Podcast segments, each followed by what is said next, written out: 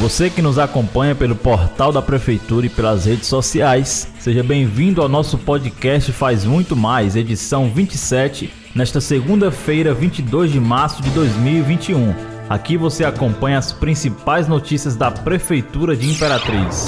Olá, Henrique! Tanto esse como os demais podcasts você pode acessar no portal imperatriz.ma.gov.br barra podcast, redes sociais e principais plataformas de streaming. Notícia, informação. Vamos começar falando sobre meio ambiente, Lauri. Hoje, 22 de março, é comemorado anualmente o Dia Mundial da Água. A data, criada pela Organização das Nações Unidas desde 1993, tem o objetivo de alertar a população mundial sobre a preservação dos recursos hídricos para a sobrevivência de todos os ecossistemas do planeta. Em 2020, o tema escolhido foi Água e Mudanças Climáticas. Este ano, o tema escolhido foi Valorizar a Água. Bem lembrado, Henrique. A conscientização sobre a urgência da economia desse recurso natural é uma das principais metas desse dia. Mas puxando aqui para nossa aldeia, com uma população estimada de 259.337 habitantes, Imperatriz, a segunda cidade mais populosa do Maranhão e centésima primeira do Brasil. Dados do Instituto Brasileiro de Geografia e Estatística, IBGE, possui uma das principais riquezas hídricas do país. O município é banhado pelo rio Tocantins, segundo maior rio totalmente brasileiro, com cerca de 2.400 quilômetros de extensão. Atrás apenas do São Francisco, com aproximadamente 2.800 quilômetros, e cortado na zona urbana e zona rural pelos riachos Cacau, Bacuri, Riacho do Meio, Santa Teresa, Capivara, Lagoa Cercada, Barra Grande e Cinzeiro.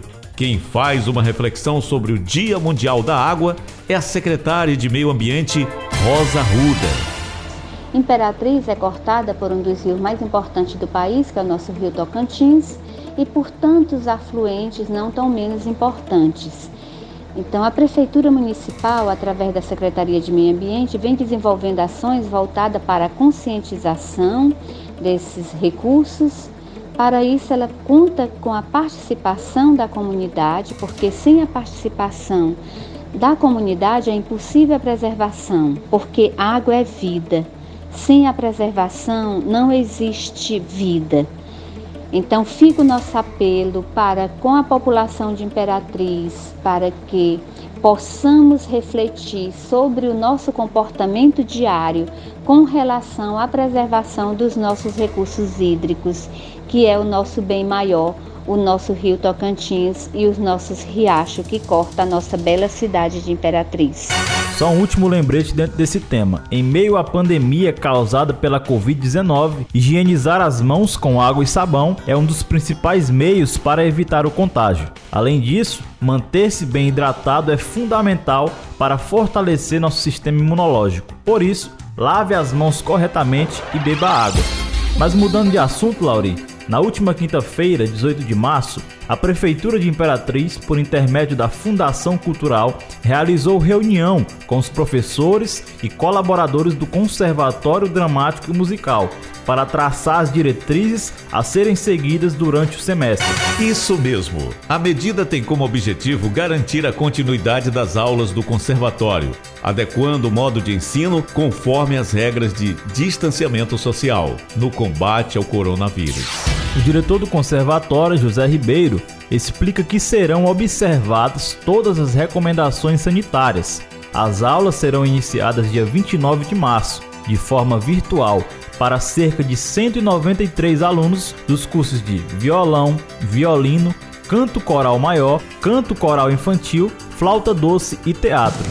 José Ribeiro destacou que o conservatório está preparado. A plataforma de ensino pronta, o sistema está atualizado e todos os alunos já estão cadastrados. E além da programação atual, Laurim, José Ribeiro ressaltou que ainda esse ano há possibilidade de ampliação dos cursos ofertados de forma remota pelo conservatório.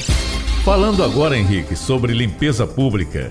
uma nova empresa passa a ser a responsável pela coleta de lixo em nossa cidade. A prefeitura vem mantendo em dia o pagamento da coleta de lixo, mas a empresa prestadora de serviço tem se mostrado incapaz, deixando a cidade suja, reduzindo a frota, descumprindo rotas, não recolhendo obrigações trabalhistas e não pagando rescisões. Isso mesmo. Por isso, o prefeito Assis determinou a imediata rescisão do contrato com a Celix e decidiu contratar outra empresa de forma emergencial, enquanto se faz novo processo de licitação. E mais, Questões trabalhistas envolvendo funcionários da empresa e pendências com fornecedores serão submetidos ao Ministério Público do Trabalho em audiência já solicitada pelo Poder Executivo Municipal a ordem para que se restabeleça o serviço completo de coleta de lixo a partir do final desta semana. Quem fala sobre o assunto é o prefeito Assis Ramos. Como eu havia falado esses dias nas redes sociais, na TV também, estava concluindo o seu tempo de serviço aqui. Nós não renovamos, tendo em vista a qualidade não está do mesmo jeito.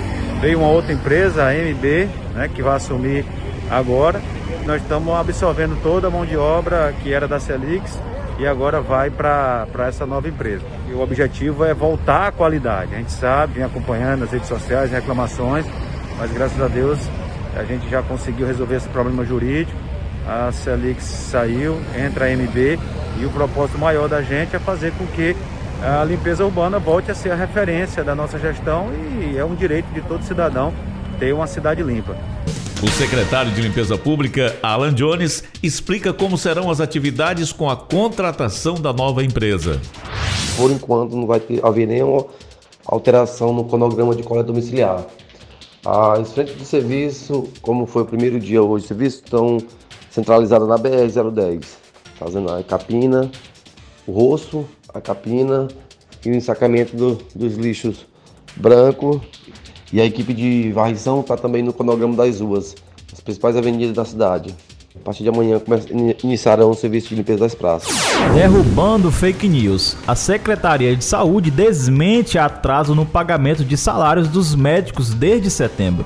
A notícia, que circula nas redes sociais, alegando que estes profissionais que atuam no Socorrão, Socorrinho e UPA estão sem receber, não é verdadeira.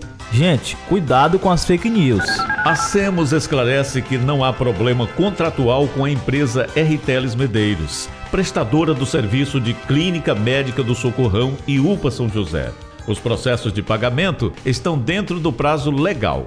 Quanto aos demais médicos especialistas que atuam no Socorrinho, são concursados, ou seja, servidores do município e estão recebendo em dia.